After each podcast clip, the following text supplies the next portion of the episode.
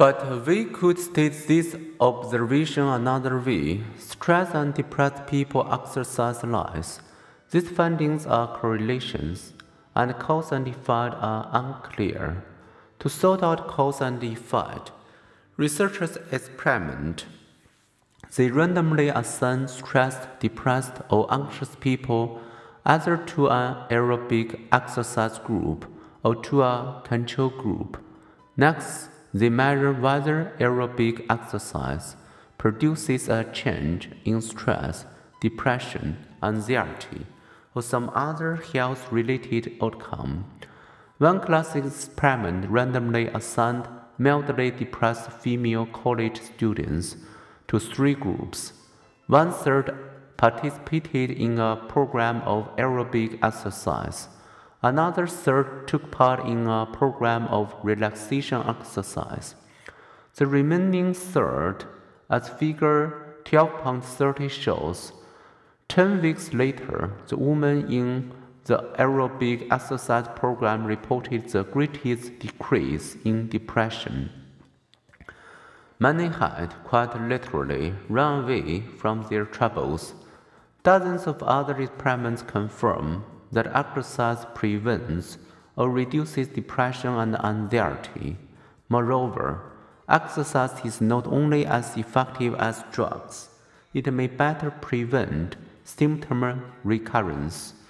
With experimenters randomly assigned depressed people to an exercise group, an antidepressant group, or a placebo pill group, exercise diminishes depression levels as effectively as antidepressants and with longer lasting effects. Vigorous exercise provides a substantial and immediate mood boost. Even a 10 minute walk stimulates two hours of increased well being by raising energy levels and lowering tension. How does exercise work its magic?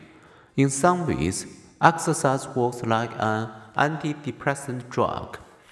It increases arousal, thus counteracting depression low arousal state, it often leads to muscle relaxation and sounder sleep.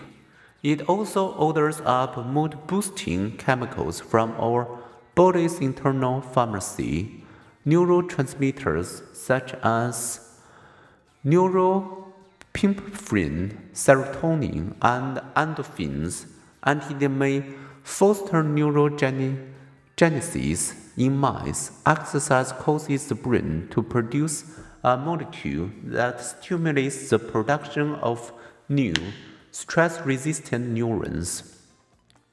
On a simpler level, the sense of accomplished and improved physique and body image that often accompany a successful exercise routine may enhance one's self image, leading to a better emotional state Exercise is like a drug that prevents and treats disease, increases energy, calms anxiety, and boosts mood.